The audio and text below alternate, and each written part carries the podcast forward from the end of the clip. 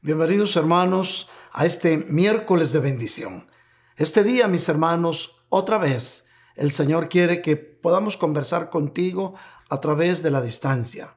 Yo creo con todo mi corazón que hoy es un día muy hermoso para que alabemos, bendigamos y ensalcemos el glorioso nombre de nuestro Señor Jesucristo.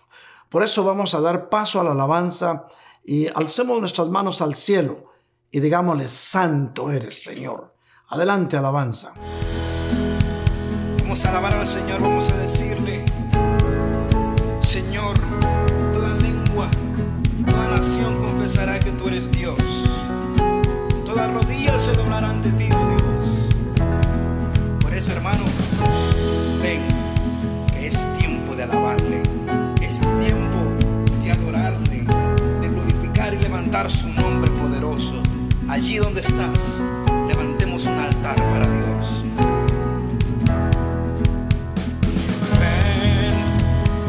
Es hora de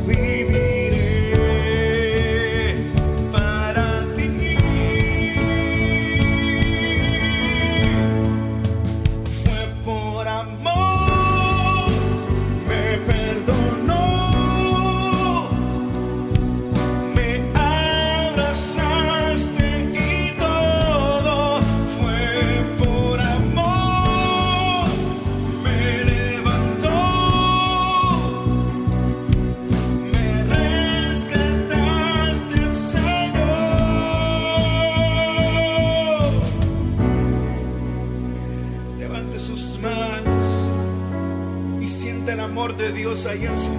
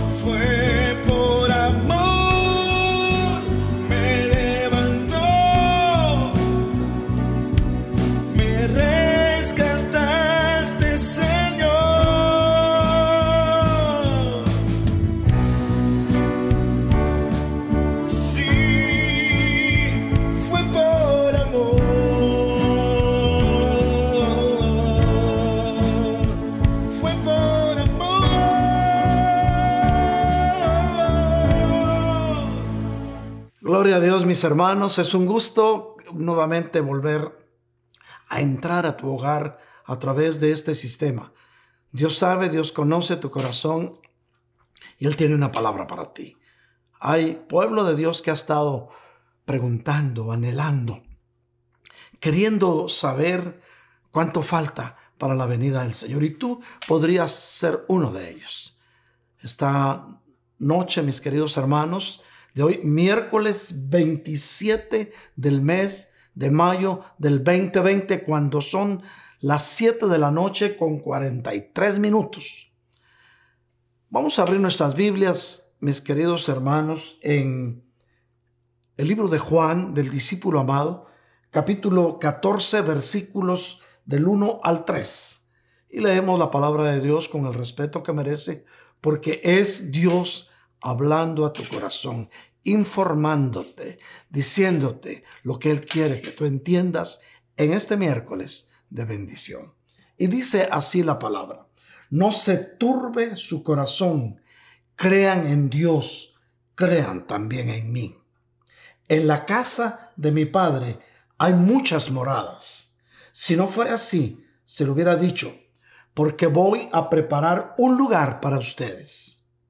Y si me voy, les preparo un lugar, vendré otra vez y los tomaré a donde yo voy, para que donde yo esté, allí estén ustedes también. Y conocen el camino a donde voy. Amén. Padre Santo, gracias por hablar al corazón de tus hijos. Esta noche, Señor, venimos delante de ti con un corazón lleno de esperanzas en ti, Padre amado.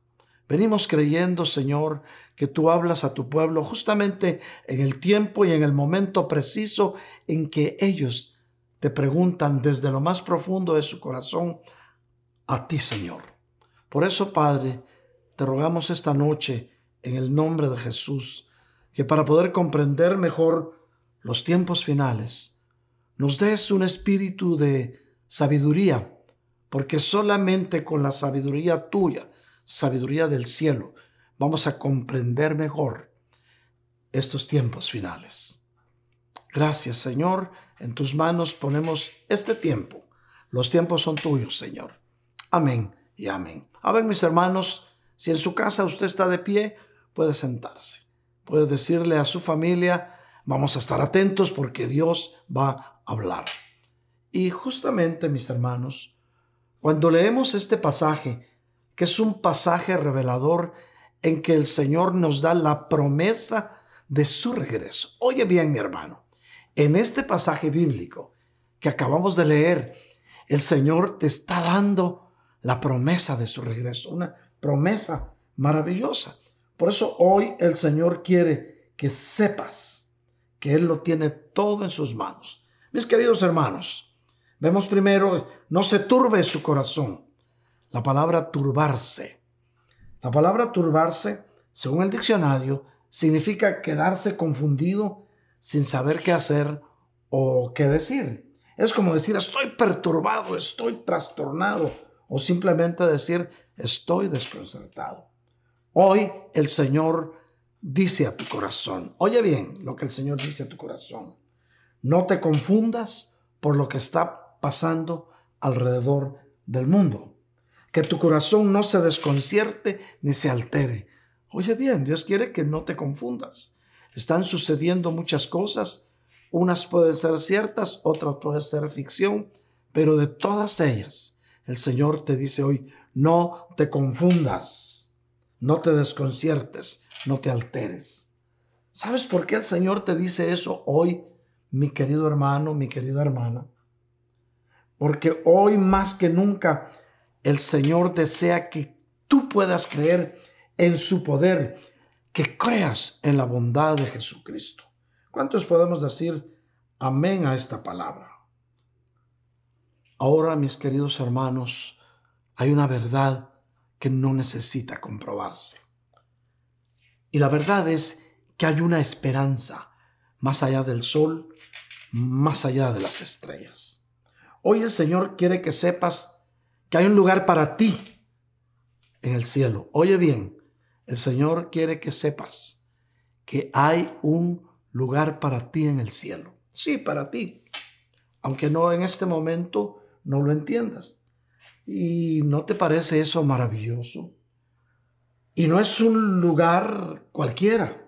El Señor dice en su palabra que hay muchos lugares, no solo para ti, sino también para aquellos a los que tú amas, para tus seres queridos, con quien también tú quisieras compartir con ellos una eternidad. Claro, la calidad de vida allá, mis hermanos, en la dimensión de lo eterno, no se puede comparar con la vida aquí en la tierra. Pues junto al Señor, mi hermano, todo es diferente. Oye bien, no podemos comparar nuestra calidad de vida aquí en la tierra, por más cómoda, por más confortable, por más placentera que tú le entiendas, jamás la podemos comparar con la vida en la eternidad. Cerca del Señor, mis queridos hermanos, se acabaron tus dolores, se acabaron tus tristezas. Bueno, ni siquiera vas a derramar lágrimas. Aunque hoy digas, no, es que mis lágrimas son de alegría, porque hay muchos, están, hay muchos, mis queridos hermanos. Si están tristes, lloran. Si están alegres, lloran. Y, si están emocionados, lloran. Y si les dices, ¿y por qué estás llorando? Dicen, no, es que mis lágrimas son de alegría. Pues bueno, necesitamos comprender que todo esto solo son reacciones del alma aquí en la tierra. Recuérdate que nuestra alma nos mueve a través de emociones, nos mueve a través de sentimientos, nos mueve a través de nuestros pensamientos y a través de las decisiones que tomamos de acuerdo a lo que sentimos y de acuerdo a lo que nos emociona. Pero en el cielo es diferente, porque cuando estemos en la presencia del Señor, ya como seres trinos. Recuérdate que al cielo, donde es nuestro lugar definitivo para una eternidad, no estoy hablando de lugares intermedios que ya los hemos estudiado. Estoy hablando de un lugar definitivo donde pasaremos la eternidad si hemos dado la altura del varón perfecto. bueno, mis hermanos, necesitamos comprender que la dimensión en la que estamos solo es una dimensión de preparación. Oye bien, dije, esta dimensión es una dimensión de preparación. Tu alma será liberada de muchas cosas y sobre todo de aquellas cosas que aquí en la tierra te habían afectado. ¿Cuántas veces hemos dicho, como decía el apóstol Pablo, miserable de mí, que pudiendo hacer lo bueno hago lo malo. Si lo dijo el apóstol Pablo, mi hermano, ¿qué podemos decir nosotros? Pero hoy vamos a estudiar la confirmación de la gloriosa promesa de nuestro Señor Jesucristo. El Señor mismo diciéndote, si no fuere así, se los hubiera dicho. Ya ves que el Señor dijo, no se turbe tu corazón, crean en, en el Padre, crean en mí. ¿Cuántos creemos en el Padre, en el poder del Padre? ¿Cuántos creemos en Jesucristo? Si tú crees en Cristo, dale un aplauso en este momento. Él merece también toda adoración y toda gloria. Toda gratitud, mi hermano, si mi Señor Jesús dio hasta la última gota de su bendita sangre por ti y por mí, allá en la cruz del Calvario, hace poco más de dos mil años. Vemos entonces cuando el Señor dice, si no fuera así, pues, como quien dice, yo no te diría nada si esto no fuera cierto.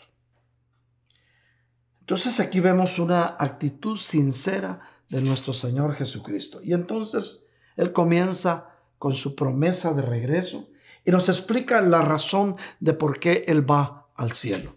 ¿No te parece que es demasiado maravilloso en que un Cristo de la gloria todopoderoso, al que le fue dada toda potestad en el cielo y aquí en la tierra, al que le fue dado un nombre, mis queridos hermanos, que está sobre todo nombre, y delante de ese nombre todos doblaremos rodillas.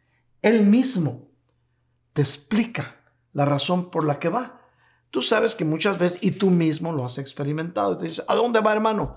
Tú le dices, bueno, voy por ahí, y por dentro dices, ¿y para qué le voy a decir?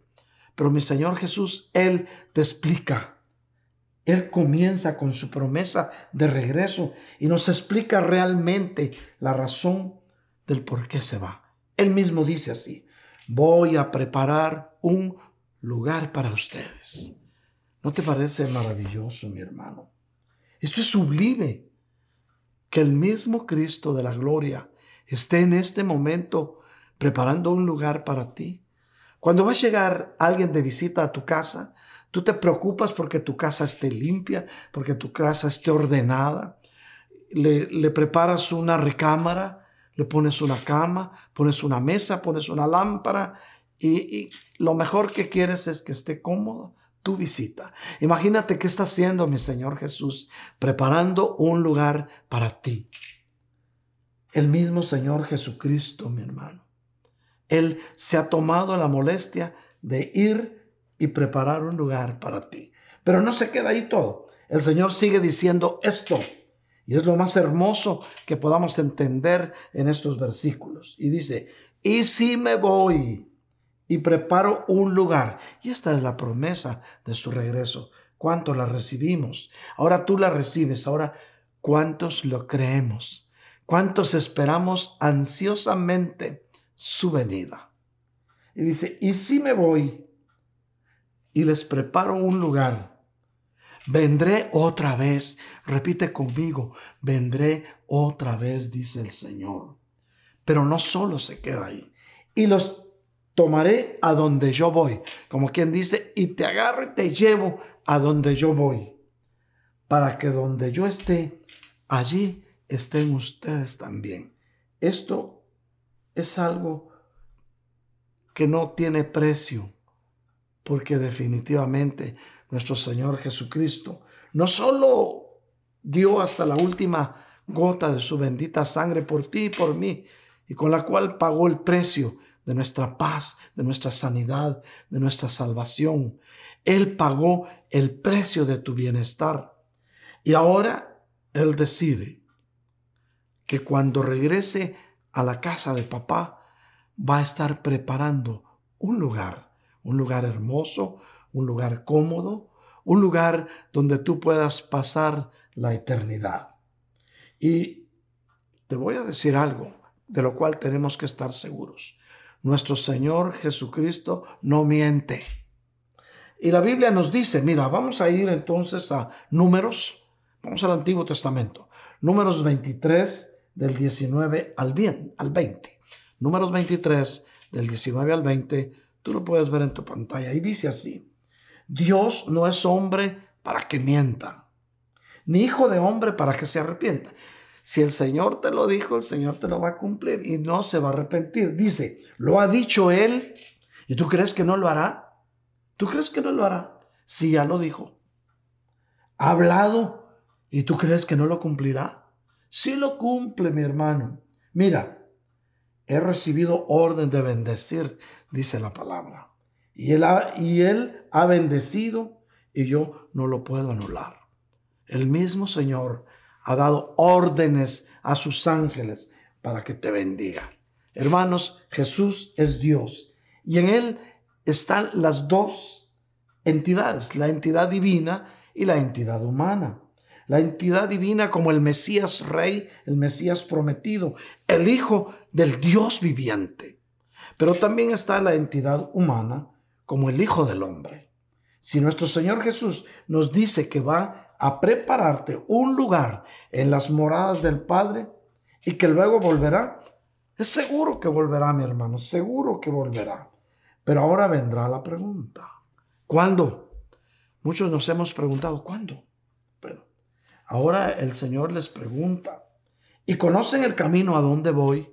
Porque recuérdate, mi hermano, mi Señor Jesús llevaba tres años y medio de estar enseñando el reino de los cielos a aquellos doce discípulos que no eran letrados todos, que les costaba entender y comprender. Sin embargo, Él les habló y les mostró las grandezas del reino de los cielos para que tú hoy puedas entender que el reino al que tú perteneces desde que recibiste a nuestro Señor Jesús en tu corazón, es un reino eterno. Mi Señor lo comparó con muchas cosas. Pero ahora dice, Él, para hacer un test, ¿verdad? Si, si de veras habían entendido todas aquellas enseñanzas, les dice, ¿y conocen el camino a dónde voy? Y aquí hay algo bien importante, mi hermano. Mi hermano, mi hermana, tú que me escuchas. Viene la pregunta, ¿tú conoces el camino? Cuando nuestro Señor Jesucristo preguntó a sus discípulos si conocían el camino, hubo un discípulo que había estado ahí los tres años y medio casi. ¿Y saben qué contestó? Dijo, si no sabemos a dónde vas, mucho menos vamos a conocer el camino. ¿Y sabes quién fue Tomás? Es que Tomasito estaba viendo y necesitaba ver para creer. Por eso el Señor Jesús le dijo, tú creíste porque viste, porque Él le mostró las heridas de sus manos y de su pecho y de sus pies. Solo así dijo, oh Señor mío y Dios mío, que no te sorprenda así el Señor. Y le dijo a Tomás, tú creíste porque viste, pero bienaventurados aquellos que sin ver han creído. Y dentro de ellos, dentro de los bienaventurados, puedes estar tú también y tu familia porque has creído sin ver. Pero ahora tú, mi hermano, nosotros que hemos creído que nuestro Señor Jesucristo se nos ha revelado, si debemos, hermano, sí tenemos que conocer el camino, pero sobre todo los requisitos para poder transitar por ese camino. El mismo Señor Jesucristo dijo esto y vamos a ir entonces a Juan 14, 6. Oye bien, Juan 14, 6 y lo tienes en tu pantalla. Jesús dijo, yo soy el camino. Ah, ¿conoces el camino, mi hermano? ¿Conoces el camino, mi hermana? La verdad y la vida. Nadie viene al Padre si no es por mí. Lo encuentras en Juan 14, 6. Por lo tanto, mis hermanos, ahora sí puedes decir que conoces el camino. Jesús es el camino. Hermanos, nuestro Señor Jesucristo es el verdadero camino. Sobre todo para aquellos que queremos ir al cielo. Y hay que conocernos. Tenemos que conocer su promesa, mis hermanos. Su promesa de regreso. Y de eso estamos estudiando en esta noche de miércoles. Es tiempo, mis hermanos, que nos sujetemos a sus preceptos benditos. Pues si nuestra vida está en Él, él debe ser nuestra única verdad. Hermano, si tu vida está en Cristo, Él tiene que ser tu única verdad, porque Él es tu camino. Y si Cristo es nuestra única verdad, mi hermano, es necesario hacer algunos cambios en nuestro caminar aquí en la tierra. Pues cada día que pasa es un día menos que nos acerca para ese encuentro glorioso con nuestro Señor Jesucristo. ¿Cuántos anhelamos encontrarnos con Cristo? Y la Biblia dice, vamos a ir a Hebreos capítulo 10, versículo 37. Oye bien, Hebreos 10, 37. Porque dentro de muy poco tiempo, oye bien, y esto es palabra para este tiempo. Fue dicha hace mucho tiempo, pero es para ahora. Recuerda que hay palabra en la Biblia que fue para otros tiempos y palabra que es para ahora. Por eso el Señor le dijo al profeta Daniel, le dijo, guarda este libro hasta el final de los tiempos. Y él lo guardó. Y ahora estamos estudiando las 70 semanas de Daniel que se están cumpliendo, mi hermano. Entonces, esta palabra que el escritor de los hebreos puso es para ahora. Porque dentro de muy poco tiempo, el que ha de venir vendrá y no tardará. Oh, ¿quién es el que ha de venir? Es Cristo, nuestra esperanza. Cristo es nuestra esperanza viva. Dile a tu familia, Cristo es nuestra esperanza. Pero ahora viene la pregunta. Muchos, inclusive hermanos, me han llamado para preguntarme, ¿cuándo cree usted que viene el Señor? Y les digo, bueno, vamos a estudiarlo. El miércoles vamos a darles una respuesta. Porque hay comezón de saber, hay pueblo de Dios que quiere saber cuándo regresa el Señor. El tiempo y la palabra de Dios dice que el día y la hora no lo saben ni los ángeles. Recuérdate que eso lo dijo el Señor Jesús como ungido, cuando estaba ungido, como el Mesías. Pero ahora, como Dios, con el poder que tiene, ¿usted cree que Él no lo sabe? Sí lo sabe. Sí lo sabe. Por eso en alguna parte de la palabra dice, si no cambias, no vas a saber cuándo vendré. Si no te arrepientes, no vas a saber cuándo vendré. Y si te arrepientes, vas a saber. Bueno, hay una parábola en el Nuevo Testamento que está en el libro del médico Lucas que nos da una luz del tiempo de su venida. Recuérdese que el Señor habló en parábolas, pero son parábolas del reino que nos pueden revelar a través de método deductivo o del método literal o, los diferentes métodos de interpretación bíblica que hay. Recuérdate que los versículos, cada versículo tiene siete interpretaciones diferentes y las parábolas 14. Bueno, mis hermanos, vamos a ver esta parábola a la luz de la revelación profética en la faceta profética de la palabra. Escatológica, pues. La escatología estudia el final de los tiempos, los acontecimientos del final de los tiempos. Lo hemos hablado mucho, lo hemos compartido, lo compartimos con los varones de Dios hace tiempo. Se ha enseñado en la escuela dominical, lo han enseñado las hermanas, se le ha enseñado a los jóvenes, pero hoy me toca que a la luz de la palabra y a través de esta parábola podamos tener una idea de cuándo se cumplirá el tiempo de la promesa de su regreso. ¿Cuántos anhelamos ansiosamente esta promesa?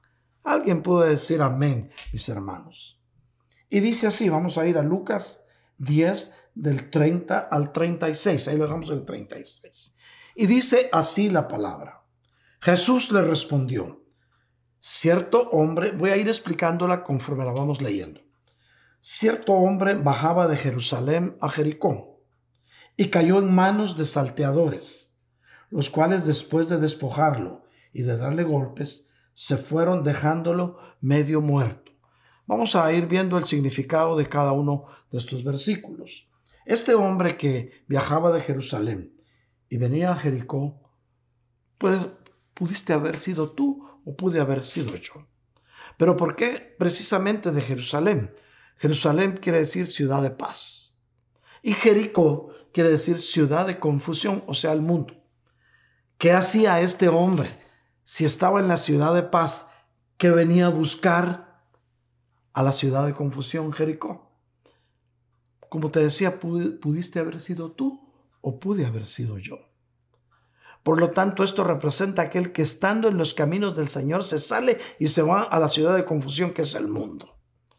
Y entonces, ¿qué te encuentras cuando sales de la ciudad de paz? Te vas a encontrar con el enemigo de nuestras almas, que vino para robar, matar y mentir.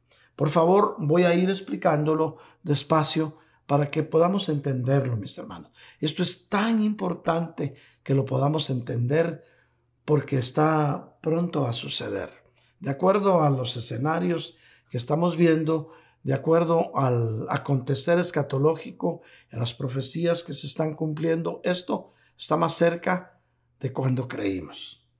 Bueno, entonces el enemigo lo, venía de la ciudad de paz a una ciudad de confusión y lo encontró en el camino, como nos pudo encontrar a nosotros cuando estábamos fuera de los caminos del Señor, que la palabra de Dios dice que estábamos muertos en delitos y pecados. Este estaba medio muerto.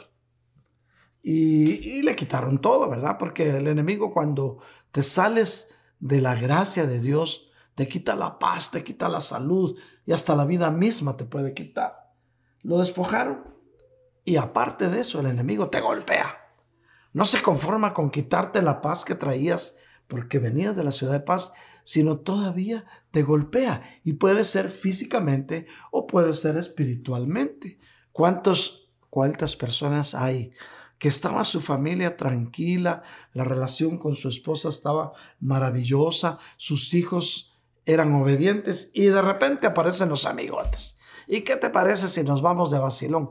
No, pero es que mi esposa no se va a dar cuenta, hombre. Dile que es una reunión de trabajo. Cualquier parecido es pura coincidencia. Y entonces dice, ah, sí, vámonos, yo necesito darme una escapadita. saliste de la ciudad de paz y te fuiste a buscar la ciudad de confusión, Jericó. Tú sabes, te despojaron de todo, porque hasta tus tarjetas llenaste. Eh, te golpeó la vida. Y puede ser golpes morales, que aunque tu esposa te haya dicho, no te aguanto, es mucho lo que has hecho, estás muy irresponsable, mira a tus hijos aquí y tus hijos en lugar de querer verte se esconden debajo de la cama cuando regresas. Esos son los golpes que el enemigo da a aquellos que se salen de la ciudad de paz, de Jerusalén. Pero bueno, veamos entonces qué nos sigue diciendo esta parábola. Por casualidad, por casualidad, cierto sacerdote bajaba por aquel camino. Oh, este sacerdote representa la religión. La religión que por casualidad a veces llega a muchos. Y cuando lo vio, pasó por el otro lado del camino. La religión no salva, te esquiva. La religión solo te impone cosas para que las hagas religiosamente, sin saber por qué, o no sabes qué, tienes que colgarte algo aquí en el pecho para que te guarde. Tienes que hacer esto, tienes que hacer el otro, religión. Pero la religión, cuando estás metido en problemas, se aparta de ti. Eso representa al sacerdote. La religión, cuando te ve que estás en problemas, te abandona. Pero del mismo modo también venía un levita. Cuando llegó al lugar y lo vio, pasó por el otro lado del camino. ¿Qué representa el levita? El levita representa la ley. Los levitas, los sacerdotes del antiguo pacto, eran los doctores de la ley. Y la ley no ha salvado a nadie. La ley solo te impone cargas que ni ellos mismos pueden soportar. Por lo tanto, te esquiva. Mira nomás. Mira qué tremendo salirse de la ciudad de paz. Del mismo, bueno, pero cierto samaritano. Y ahora vamos a ver algo más de este samaritano. Recuérdate que Samaria era un lugar mixto en que había eh, mezcla de judíos y gentiles. Por eso los judíos no se llevaban con los de Samaria. No se llevaban, simplemente se ignoraban. No era judío. Viene mi Señor Jesús, que no tenía nada que ver con nosotros porque nosotros no éramos del pueblo escogido, éramos gentiles. Y mi Señor Jesús, que aquí es figura o prototipo, este samaritano que iba de viaje. El Señor Jesús dice que sus salidas han sido desde la eternidad hasta la eternidad. Pero llegó a donde estaba aquel hombre medio muerto, despojado de sus cosas, posiblemente sangrando. Y cuando lo vio, oye, algo que el Señor Jesús tiene de ti, tuvo compasión. Lo mismo que hizo el Señor contigo o conmigo cuando nadie daba nada por nosotros, cuando nuestra vida no tenía rumbo, cuando estábamos envueltos en delitos y pecados, aparece mi Señor Jesús. Quiero decirte algo, Jesús siempre llega a tiempo. Llegó a tiempo cuando Pedro se estaba hundiendo y le invitó a caminar sobre las aguas. Llegó a tiempo cuando Lázaro tenía cuatro días de estar sepultado. Mi Señor Jesús llegó a tiempo para dar su vida en la cruz del Calvario. ¿Cómo no va a llegar a tiempo ahora que viene por su novia? Pero en fin, cuando lo vio tuvo compasión y en lugar de dar la vuelta o de esquivarlo, dice la parábola en el versículo 34 de Lucas 10, dice, acercándose el Señor Jesús se acerca a ti, aunque el mundo no te, no te entienda, aunque el mundo ya no te quiera. Él se acerca a ti. Le vendó sus heridas. Es lo que hace mi Señor. Cuando te encuentra herido por la vida misma, por los golpes que has recibido del enemigo, por tu rebeldía de haberte salido de la ciudad de paz, viene el Señor y en lugar de reprocharte, venda tus heridas y derramando aceite y vino sobre ellas. Y el aceite y el vino tienen un significado teológico. Este significado es el aceite representa el Santo Espíritu de Dios, con el cual nos unge. Por lo tanto, lo primero que hizo mi Señor Jesús fue llenarlo del Espíritu Santo para que en él se operara un milagro. Pero luego le puso vino. El vino, usted sabe que tiene carga de, de alcohol y es antiséptico en las heridas. Pero en las cosas del Señor, el vino representa el gozo del Señor. Cuando el Señor te encuentra y venda tus heridas, te da de su gozo. Despierta la alegría dentro de ti. ¿Recuerdas cuando acababas de recibir al Señor con qué amor venías a la iglesia? ¿Con qué amor querías servirle? Si te decían, haz esto, yo voy, todo era... ¿Por qué? Porque el Señor te dio el gozo de tu salvación. Y la palabra de Dios dice que el gozo del Señor es la fortaleza de nuestras vidas. Y entonces, mira nomás, lo ungió, vendó sus heridas. Es lo que el Señor hace cuando nos encuentra mal matados por el enemigo en el camino de confusión. Pero no solo eso, te lleva con Él, te lleva con Él. Lo subió a su cabalgadura, lo subió a su caballo, pues. Y lo llevó a un mesón y lo cuidó. Ok. El caballo representa el caminar de Cristo. Te llevó a su caminar. El mesón representa la iglesia, donde te cuida, donde Dios puso a alguien. Y el mesonero representa al Espíritu Santo. Al día siguiente, mira, mira cómo, cómo nos da una pauta escatológica aquí la palabra. Al día siguiente, sacando dos denarios, se los llevó, se los dio al mesonero y le dijo, dos. Y aquí vamos a, hacer una pausa. Dos denarios. Un denario, mis queridos hermanos, era el salario de un día de trabajo. Entonces, dos denarios era el salario de dos días. Y le dio dos denarios. Pedro medio nos explica esto y lo vamos a ver al final. Nos explica esto por qué.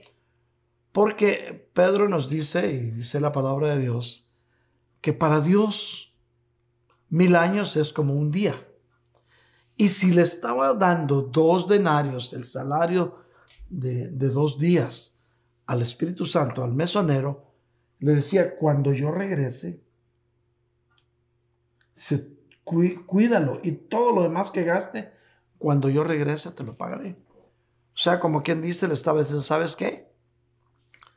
Regreso dentro de dos mil años y cuando yo regrese, te voy a retribuir lo que hiciste por mi hijo.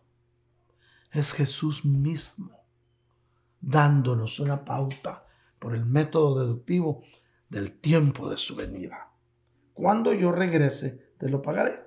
Bueno, lo dejamos hasta ahí, la parábola. Ahora, mi querido hermano, si el Señor Jesús dijo, cuando yo regrese, y dio dos denarios, dos mil años, justamente está diciendo regreso dentro de dos mil años. Mis queridos hermanos, pueblo de Dios, Iglesia de Cristo Elim de Georgia, Iglesias de Cristo Elim del sureste, yo quiero decirte que el tiempo se está cumpliendo. Han transcurrido, mis queridos hermanos, oigan bien, ¿por qué vamos a explicar esto? Dos mil años.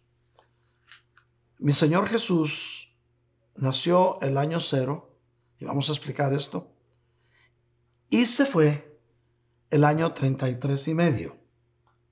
¿Y cuando se fue? Dijo, dentro de dos mil años, regreso. Ahora recordemos algo, mis hermanos. Han habido dos calendarios. El calendario que se usaba antes era el calendario juliano. Pero luego viene en el siglo tercero o cuarto, creo, después de Cristo, viene un papa, el papa Gregorio y diseñó un calendario que es el que hasta hoy tenemos, el calendario gregoriano. Por eso se llama gregoriano. Pero ¿qué sucede entonces? Algunas naciones que eran, decían ellos en ese tiempo, protestantes, evangélicos, no adoptaron este calendario. Por ejemplo, los países eh, anglosajónicos, de idioma anglo, pues que hablan inglés, ellos tenían bases protestantes evangélicas no adoptaron este calendario. Pero al final de cuentas se dieron cuenta que, aunque quien lo haya diseñado, Este calendario es bastante exacto. El otro tenía algunas fallas. Este, la falla que tiene es cada cuatro años un día. Por eso cada cuatro años hay un año bisiesto. Pero entonces, mis queridos hermanos, ¿por qué hablamos de esto? Si el Señor Jesús se fue, fíjate bien, quiero hacer una aclaración. No vayan a decir, ahí el pastor de la iglesia Lim de Beaufort está dando fechas. No, no, no, no. Dios me guarde. Eso le corresponde al Padre. Pero podemos tener una idea. Eso sí se vale. Se vale usar el método deductivo. 2000, estamos al año 2020. 2020. Mi Señor Jesús se fue a los 33 años y medio. O sea que si Aldo, estaríamos hablando, si dijo él que después de 2000 años, podría coincidir con el año 2031. Pero recuérdense las fallas del calendario que han habido en este tiempo, en ese tiempo, esos cuatro años que, que se quitan en cada, cada vez que, hay una nueva unidad de tiempo, cambio de siglo, y han pasado esos dos siglos y estamos ya, eh, estamos ya empezando, mis hermanos, el siglo XXI, ya llevamos 20 años del siglo XXI. Por lo tanto, mis queridos hermanos, el tiempo se acerca. Yo lo dejo en tu corazón para que tú puedas discernirlo yo no quiero decirte va a venir el otro año, va a venir ya, pero lo que sí te sé decir, que la Biblia dice para este tiempo, que el que ha de venir vendrá y no tardará. Pero la Biblia nos enseña esto también en el Antiguo Testamento, en el libro de Oseas, capítulo 6, versículo 2, y dice así, nos dará vida después de dos días ¿No te parece que está hablando de vida eterna? El tercer día nos levantará. Estamos empezando el tercer día, 2020. ¿eh? El tercer día y viviremos delante de Él. O sea, este siglo, mis hermanos, es un siglo decisivo en la vida del pueblo de Dios. Ahora alguien dirá, ¿cómo va a ser esa venida? Bueno, mis hermanos, nosotros hemos estudiado y nos han enseñado que no hay arrebatamiento sin parucía. ¿Qué es parucía? Lo hemos explicado, nuestro apóstol Jorge Fuentes lo ha explicado, pero solo quiero recordarte. Es la manifestación secreta de Cristo a ti. ¿Sí? Juan 14, 21. Ya lo hemos dicho muchas veces. Yo quiero que esto se vaya grabando en tu corazón. Entonces, esa manifestación secreta de Cristo puede ser cualquier momento. Porque el amado viene.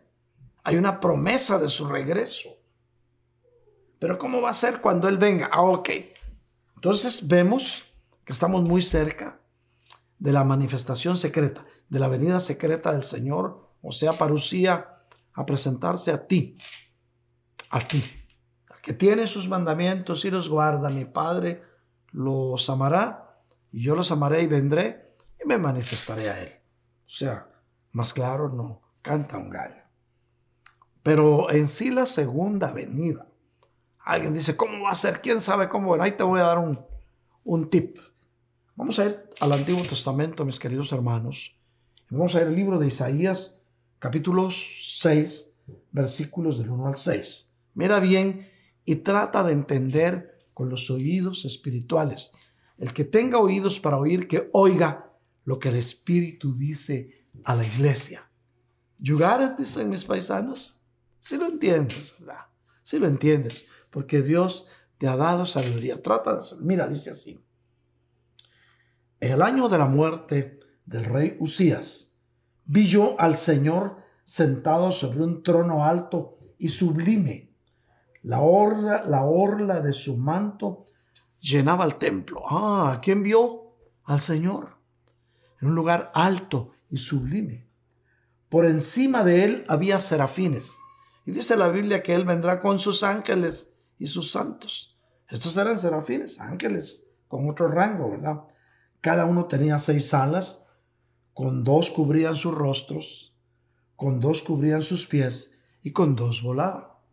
O sea, seres que no hemos visto todavía. Y el uno al otro daba voces diciendo, Santo, Santo, Santo es el Señor de los ejércitos. Llena está toda la tierra de su gloria. ¿Qué te parece? Y se estremecieron los cimientos de los umbrales a la voz del que clamaba, y la casa se llenó de humo. Trata de interpretarlo y Dios te va a hablar, te lo dejo de tarea. Pero mis hermanos, en el Nuevo Testamento el Señor quiere hablar a tu corazón. Vamos a ir a Primera de Corintios, capítulo 1, versículo del 6 al 8. Y dice así: Así como el testimonio acerca de Cristo fue confirmado en ustedes. Ah, el Señor sabe que en ti fue confirmado el testimonio acerca de Cristo. De manera que nada les falta en ningún don. Pero oye bien, esperando ansiosamente la revelación de nuestro Señor Jesucristo. Eso se refiere a la promesa de, su venida. Cuando Él dice, no se turbe su corazón, crean en Dios, crean en mí. En la casa de mi Padre hay muchas moradas. Si no fuere así, yo no se los diría, porque voy a preparar un lugar para ustedes. ¿Cuánto lo recibimos? Pero dice, Él también lo confirmará hasta el fin, para que sean irreprensibles en el día de nuestro Señor Jesucristo. Aquí está. ¿Quieres caminar por el camino de Cristo? ¿Quieres caminar en su verdad? ¿Quieres tener vida eterna en Él? Él nos va a confirmar hasta el fin para que seamos irreprensibles en el día de nuestro Señor Jesucristo. Esto quiere decir que nadie tenga que reprendernos por nada, que nuestro caminar sea de tal manera santo, porque eso es lo que quiere el Señor. Sean santos porque santo soy yo. Que nuestro caminar sea de tal manera que cuando te vean, vean que eres diferente vean en ti la imagen de Cristo. Y, en, y aquí les va como Pedro nos confirma lo de los dos mil años. Segunda de Pedro 3.8. Pero amados, no ignoren esto, que para el Señor un día es como que, como mil años, y mil años como un día. Amén y amén. Lo dejo en tu corazón pero déjame orar por ti. A estas alturas del mensaje hay interrogantes en tu corazón. El Señor te lo va a confirmar. El Señor te lo va a confirmar. Él sabe tus anhelos, sabe tus esperanzas, sabe lo que quieres lograr. Y Él te conoce porque Él te formó.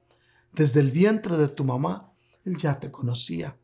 Y desde ahí te dio un programa el cual estás cumpliendo. Jesús te ama y nosotros también. Amén. Padre Santísimo, en el nombre de Jesús, yo vengo delante de ti, Señor del cielo, esta noche de miércoles 27 de mayo del 2020. Yo vengo a bendecir a este pueblo tuyo, Señor. A este pueblo que te anhela, que anhela verte, que desea ansiosamente tu venida, Señor. A este pueblo, Señor, al cual tú has confiado y has permitido que nosotros, como humanos, podamos guiarlos por el camino que tú quieres que transiten. Que eres tú, mi Señor Jesús. Jesús es tu camino. Jesús es tu única verdad.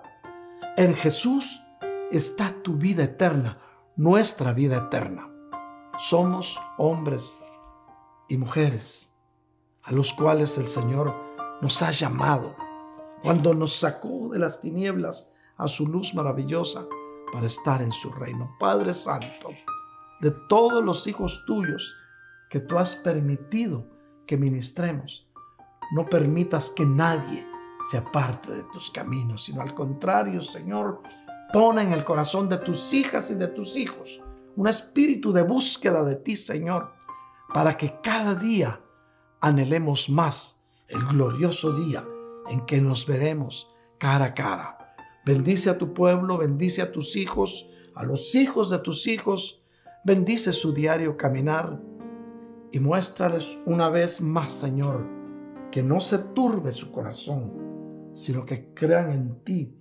Eso te termina diciendo hoy el Señor.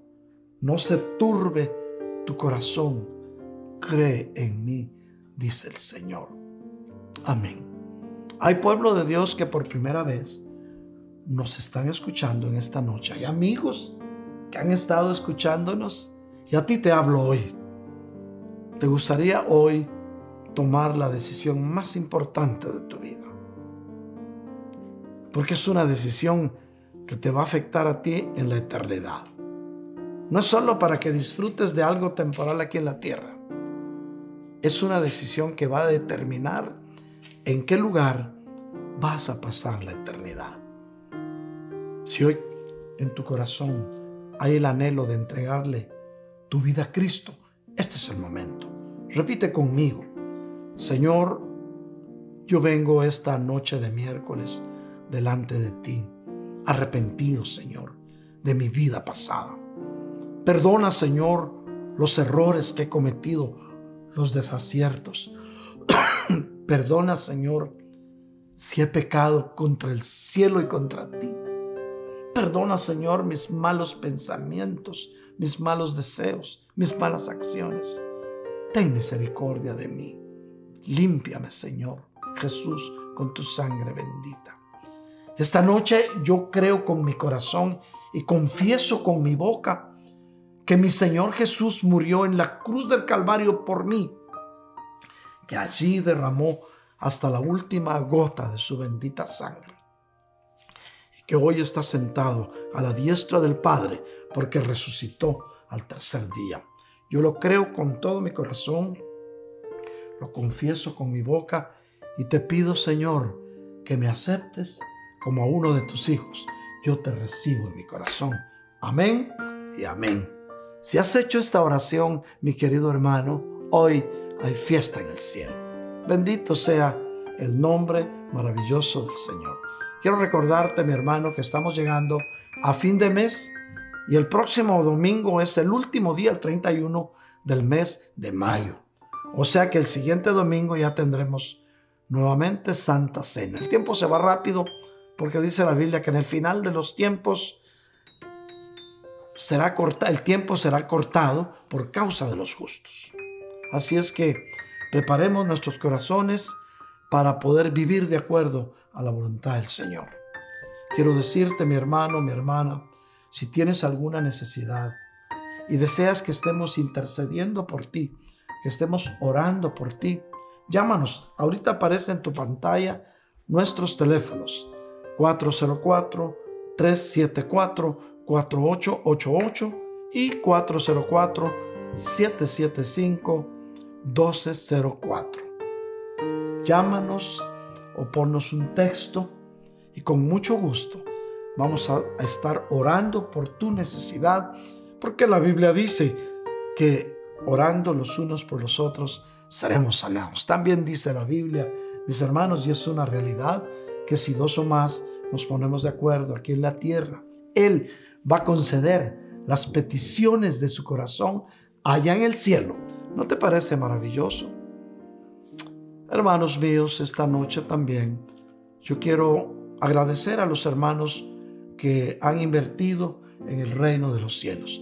Quiero decirles que Dios no se queda con nada. No ha sido todo el pueblo, han sido muy pocos, pero los que lo han hecho, yo estoy seguro que Dios los va a bendecir desde los cielos y va a multiplicar esa semilla que han sembrado. Pero vamos a dar tiempo para que cada quien dé conforme el Espíritu lo proponga en su corazón. Aparece en tu pantalla cómo lo puedes hacer a través de nuestra página de internet, pero que cada quien dé como el Espíritu lo proponga en su corazón, no con tristeza ni por necesidad, porque Dios bendice al dador alegre. Padre Santísimo, en el nombre de Jesús, yo vengo a pedirte que bendigas a aquellos hermanos que en este momento están invirtiendo en tu reino. Multiplícaselos, Señor, al cien por uno. Y como dice tu palabra, que tú les abrirás las ventanas de los cielos y derramarás sobre ellos bendición sobreabundante. Gracias, papá. Bendícelos y prospéralos, así como prospera su alma. Pero hoy te ruego, Señor, en el nombre de Jesús, que en la casa de tus hijos nunca falte tu provisión ni el pan sobre su mesa. Gracias, papá. Hermanos míos, el tiempo ha transcurrido, hemos terminado este servicio. Quiero recordarles, mis queridos hermanos varones, hombres de valor, que el día de mañana jueves a las 8 de la noche nos estaremos nuevamente conectando a través de la plataforma eh, Zoom, en la cual vamos a tener un mensaje muy importante a tu corazón con información especial para los hombres de valor. Así es que no te lo pierdas, te va a llegar la invitación y no dejes, mi querido hermano, que pase esa hora porque no te voy a decir se va a repetir, es solo de 8 de la noche en adelante. Posiblemente vamos a estar hasta las nueve y media compartiendo la palabra de Dios y vamos a dar unos minutitos al final para que tú puedas preguntar. Así es que nuestras hermanas, herederas del reino, ellas se reúnen todos los viernes y me da gusto ver cuántas hermanas buscan del Señor y se reúnen. Ojalá también nosotros, los varones, tengamos ese mismo sentir. Yo quiero agradecer también a aquellas hermanas o aquellos hermanos que se han puesto en la brecha y están haciendo equipos de oración y están orando. Hay pueblo de Dios que en este mes también están ayunando porque pidieron turnos para ayunar. Es tiempo, mis hermanos, que velemos, oremos y ayunemos porque el Señor viene pronto. Oye bien, el que ha de venir vendrá y no tardará. Más el justo por su fe vivirá. Bendiciones pueblo de Dios, los amamos en el amor entrañable de nuestro Señor Jesucristo. Y pronto nos veremos otra vez en vivo. Amén